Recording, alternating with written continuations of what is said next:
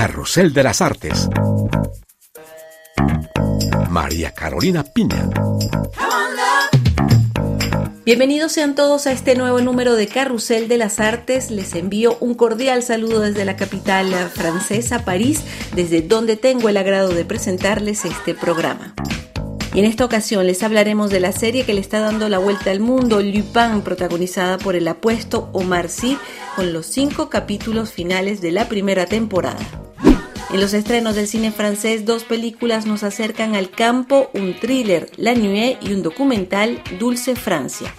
Conversaremos con la cantante y violinista cubana Gillian Cañizares, convertida en embajadora de los océanos.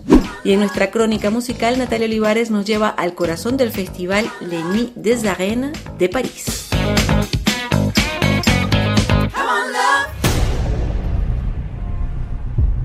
Ça va trop loin cette histoire. Pellegrini kidnappé mon fils. El ladrón más famoso de la literatura francesa, Lupin, regresa a la pantalla pequeña gracias a Netflix. El gigante del streaming acaba de poner en línea los cinco capítulos finales de la primera temporada, cinco meses después de haber conquistado a millones de telespectadores en el mundo y convertirse en la serie hecha en Francia más exitosa de los últimos años.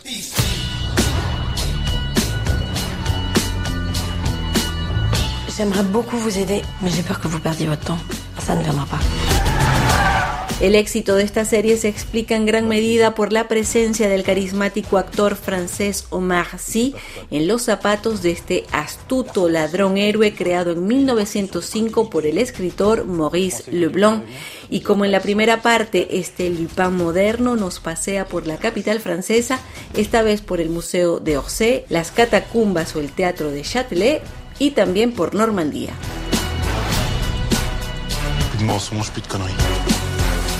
Desde su estreno, Lupin ha sido un éxito planetario y la serie no hablada en inglés más vista de la plataforma con un público de 76 millones de hogares. Y si se lo contamos es porque también está, por supuesto, disponible para América Latina doblada o con subtítulos en español.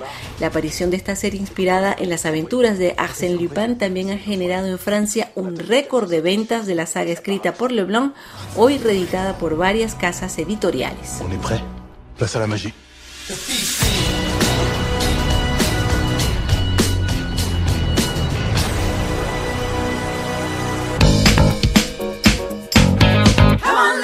De la pantalla chica a la grande les hablamos a continuación de dos películas francesas de estreno esta semana en los cines.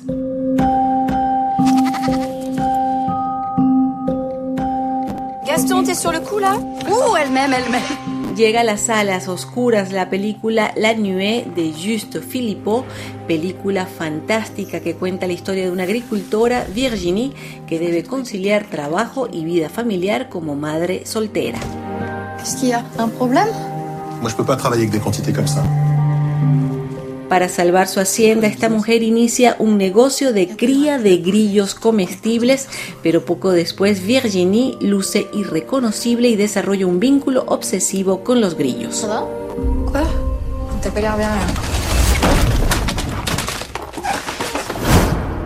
Comment vous faites le lien entre votre vie future, votre travail futur et ce projet El documental Douce France, Dulce Francia, nos habla de un grupo de estudiantes de liceo en el 93, un suburbio popular al norte de París. 80 hectares. Ah mais c'est monstrueux. A sus 17 años, Amina, Sami y Jennifer inician una investigación sobre un gigantesco proyecto de construcción sobre tierras agrícolas cerca de sus casas. Poco a poco descubren el mundo del campo y la necesidad de apoyar a quienes trabajan la tierra. C'est vrai. Si eux ils font rien, qui va faire quelque chose Descubrimos ahora este tema que nos habla de la protección de los océanos. Fue escrito por la cubana Gillian Cañizares para el Día Mundial de los Océanos y Mares de Naciones Unidas y suena así.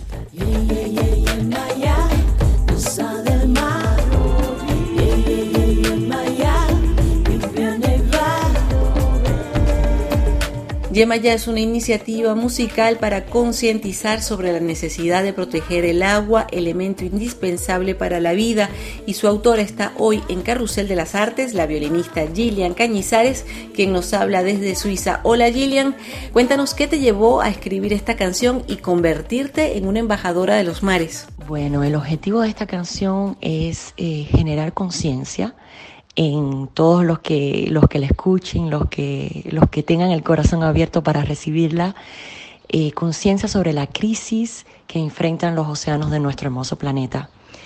Me parece muy importante que cada uno de nosotros eh, entendamos que nuestra interacción con el medio ambiente, ya sea positiva o negativa, tiene un impacto y que tenemos una responsabilidad. Pero yo quería hablar de esta temática desde un punto de vista de la esperanza, ¿verdad? De, del optimismo, porque generalmente cuando oímos hablar de, de, todo lo que está relacionado con el clima siempre viene con mucho miedo, como el apocalipsis, ¿no? Y yo lo que sentí es que si nosotros somos el problema, pues también entonces somos la solución. Gillian, en este tema haces uh, como un paralelo, ¿no? Entre el problema de la contaminación de los mares y la necesidad para cada ser humano de limpiar su alma. Sí, María Carolina, es exactamente eso, porque yo siento que todo lo que estamos viviendo en el exterior, todo lo que estamos experimentando en el exterior, viene del interior de nosotros. Si nosotros como seres humanos eh, estuviéramos preocupados por generar cada vez más amor, más compasión, más empatía, es evidente que no se nos va a ocurrir echarle plástico, petróleo, eh, latas de lo que sea en ningún lugar y el cuerpo del planeta también es sagrado. Y la canción se llama Yemayá, que es la diosa del agua en la cultura yoruba, muy importante para los habitantes de Cuba. Para ti fue una oportunidad de rendirle homenaje a esta deidad tan importante para los cubanos. Sí, mira, al surgir esta iniciativa, lo que fue muy bonito fue que yo tuve carta blanca realmente para poder expresar mi compromiso con el océano de la manera en la que yo lo sintiera. Y la inspiración que vino naturalmente para mí fue Yemayá. Yemayá, ¿por qué? Porque, bueno, como, como tú sabes, es la diosa yoruba del mar, pero también Yemayá representa la madre tierra. Yemayá es eh, una energía femenina que es muy potente porque es esa energía como el mar que puede ser muy suave, muy dulce, muy acogedora, el origen de la vida y al mismo tiempo una energía de una fuerza que puede destruirlo todo, ¿no? Cuando el mar hace tsunamis y todo es una fuerza que no se puede parar. Y yo sentí que también había como un mensaje para las mujeres, ¿no? Yo como mujer, hablando desde mi perspectiva femenina, de esa fuerza que tenemos nosotros en el interior también de las mujeres, a veces con una apariencia frágil, podríamos decir inclusive hasta débil para algunos, pero con un núcleo muy, muy, muy, muy, muy potente. Em, entonces eran todos esos mensajes los que yo lo que Yemaya representaba y por eso le escogí a ella. Además fue muy fluido desde que decidí que, el tema sería alrededor de Yemaya, toda la inspiración, la música, la lírica vino de una manera muy fluida y bueno, nada, estoy muy feliz de haber podido darle un homenaje a esta diosa tan hermosa. Gracias Gillian Cañizares, violinista y compositora cubana radicada en Suiza, por estar en nuestro programa y por esta canción Yemayá, escrita para el Día Internacional de los Océanos. Seguimos hablando de música. Nuestra colega Natalia Olivares fue a tomarle la temperatura a uno de los primeros festivales que anuncian el verano, el primero en la temporada post-COVID, con muchas interrogantes todavía sobre las medidas sanitarias. Vamos a este festival que se llama Le Nuit des Arenas, organizado en el centro histórico Las Arenas de Lutecia en París.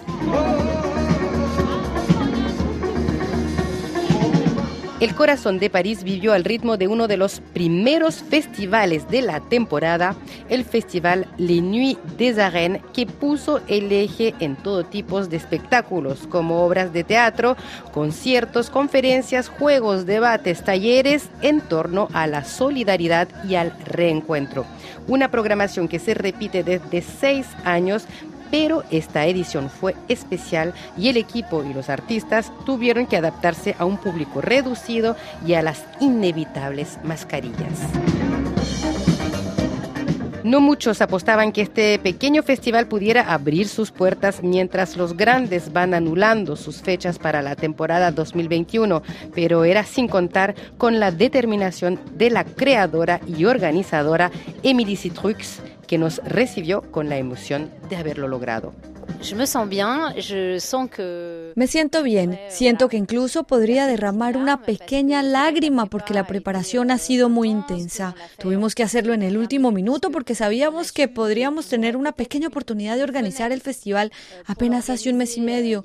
Y en un mes y medio tuvimos que volver y eso fue un poco sorprendente porque durante un año y medio fue transparente, sin contacto, sin vínculo social, sin vida emocional y de repente sin transición para tener la impresión de vivir la vida. Esto es un poco desestabilizador, por lo que al comienzo de las emociones un poco contradictorias, sin embargo empecé a soltarme y a disfrutar el segundo día de festival anoche. En medio de una arena construida en el periodo galo-romano para todo tipo de combates, el equipo llevó la batalla de creer en ese proyecto loco. La programación se hizo al último momento, pero los artistas como Macadam Crocodile, Charlotte Fever o Luc Anger, las nuevas estrellas de la escena electropop francesa, respondieron presente por el solo gusto de por fin reencontrarse con el público. Luc Anger pudo por fin presentar su álbum Luc Anger. C'était vraiment cool de retrouver euh, de la chaleur humaine. C'est cool. Suffit de regarder là. Fue realmente genial encontrar calidez humana. Solo mira a la gente allí. Están muy calientes, quieren bailar. Fue el primer concierto real con un escenario real. Es un significado real. Fue genial sentir que la gente quiere divertirse, así que es realmente increíble. Y mi próximo álbum se lanzará en 2022, así que espero hacer conciertos y hacer una gira después. Mientras tanto, hacemos lo que podemos con mucha energía, incluso si hay estándares y el contexto significa que no es como antes, pero se desbloqueará con el tiempo y ya es genial poder hacer conciertos.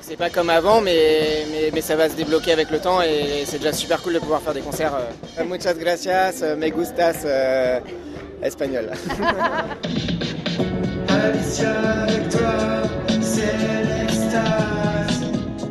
El festival Les Nuits des Arènes abrió la gran temporada incierta de los conciertos y festivales en Francia. Como dice su creadora, había que abrir camino en un sector malogrado por la pandemia. Próxima cita en ese anfiteatro galo-romano situado en el quinto distrito de París el próximo año, misma fecha, misma hora.